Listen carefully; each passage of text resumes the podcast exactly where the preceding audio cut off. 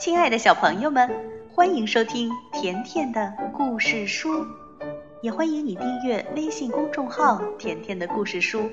甜妈妈和甜甜每天都会给你讲一个好听的故事。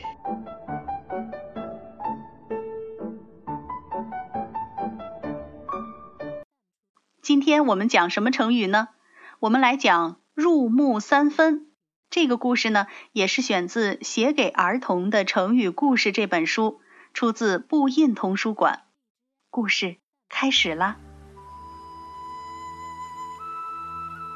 你知道王羲之吗？他是我国著名的书法大家。他曾经当过东晋的右军将军，因此呢，后人都称他为王右军。王右军的书法堪称天下第一，他的字雄厚苍劲，又不失清修典丽，所以在历史上得到了书圣的雅号。学习书法的人都以他为模范。王羲之的字能够写得这么好，一方面是由于天赋极高，而另一方面呢，经年累月不断的勤奋练习。也是他成功的重要因素。传说他不论是在走路或是休息，无时无刻不在揣摩着字体的结构、骨架和气势，心里想着，手也就不自觉地在衣襟上画着。日子久了，竟然把衣服都给画破了。有一段时间，他整天都在池子旁边练习写字。每次写完呢，就在池子里洗笔砚。渐渐的呀，池子里的水居然都变黑了。后来“临池”这两个字就成为练习书法的专用名词了。传说还有一次，晋帝要去北郊祭祀，他让王羲之把祝词写在一块木板上，再让匠人去雕刻。刻字的匠人把木板削了一层又一层，一直削到三分才见底。原来呀，他的墨迹已经渗入木板三分深了。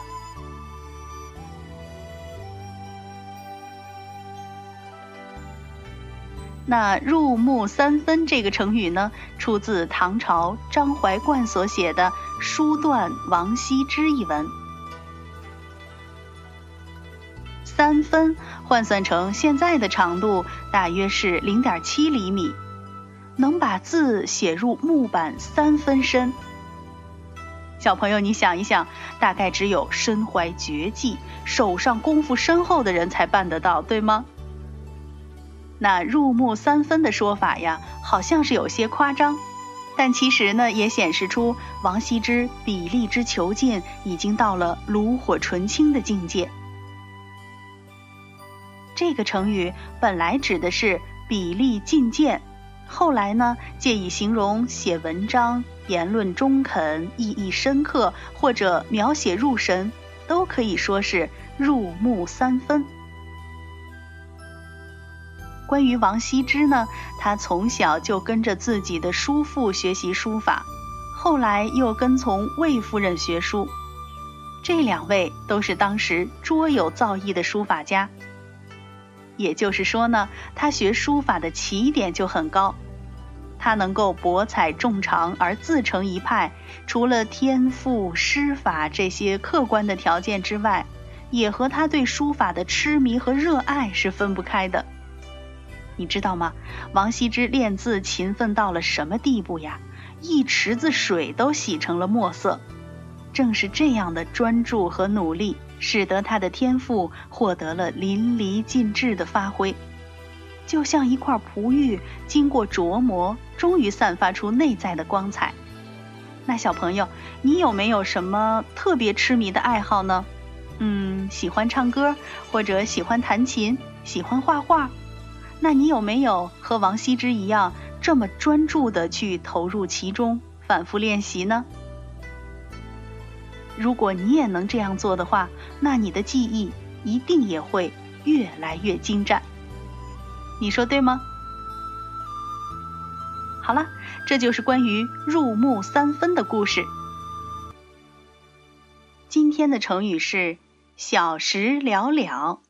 故事开始啦！小朋友，你知道孔融吗？孔融字文举，是孔子的二十世孙，东汉时代的鲁国人。孔融呀，从小就具有奇才，博学而聪明。四岁时便晓得将大的梨让给哥哥们吃，也就是我们都听过的孔融让梨的故事。这件事情呢，让他在宗族中闻名一时。十岁那年，有一次，他跟随父亲到京城洛阳去。他听说当时的洛阳太守李英在士林中有很高的名望。登门拜见他的人中，只有那些才智出众、有清高声誉的人或者亲戚，他们才肯通报。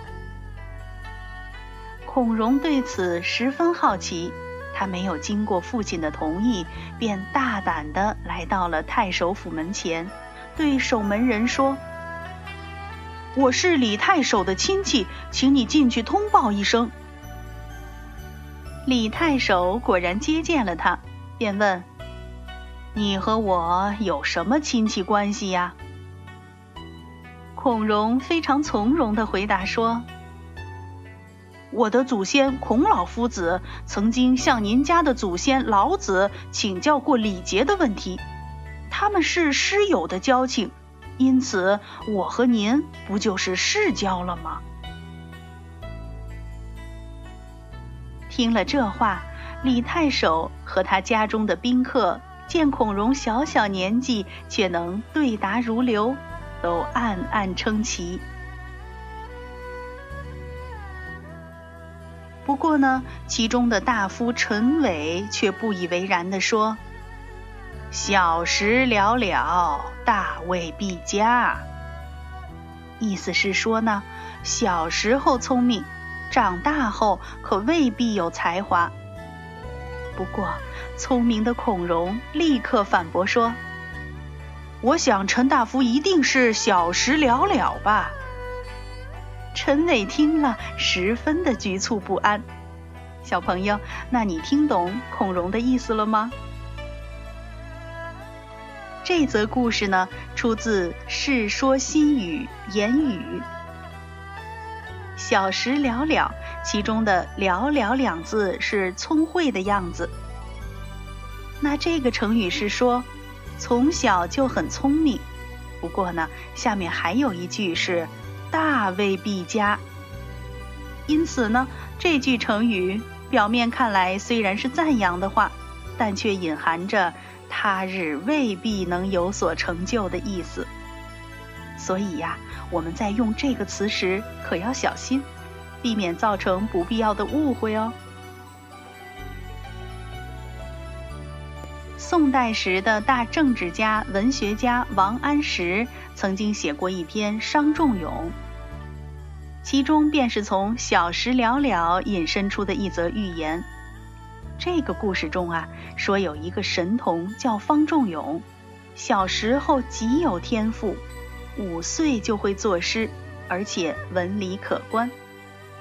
他的父亲贪图小利，带着孩子四处表演他的天才，而不让他学习了。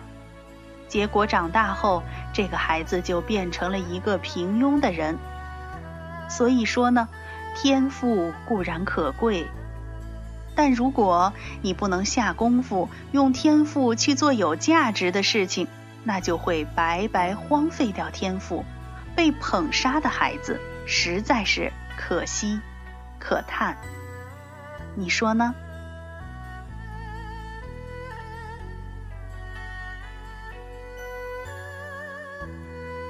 所以呀，孩子们，当别人给你贴上那些成绩优异、考试成功之类的标签时，你一定不要忘了多想想。如何能够精进学业和技艺？嗯，要以小时了了为戒哦。好啦，这就是关于“小时了了”这个成语故事。你学会了吗？如果你想收听甜妈咪讲过的所有故事，那就来订阅微信公众号“甜甜的故事书”。再见吧。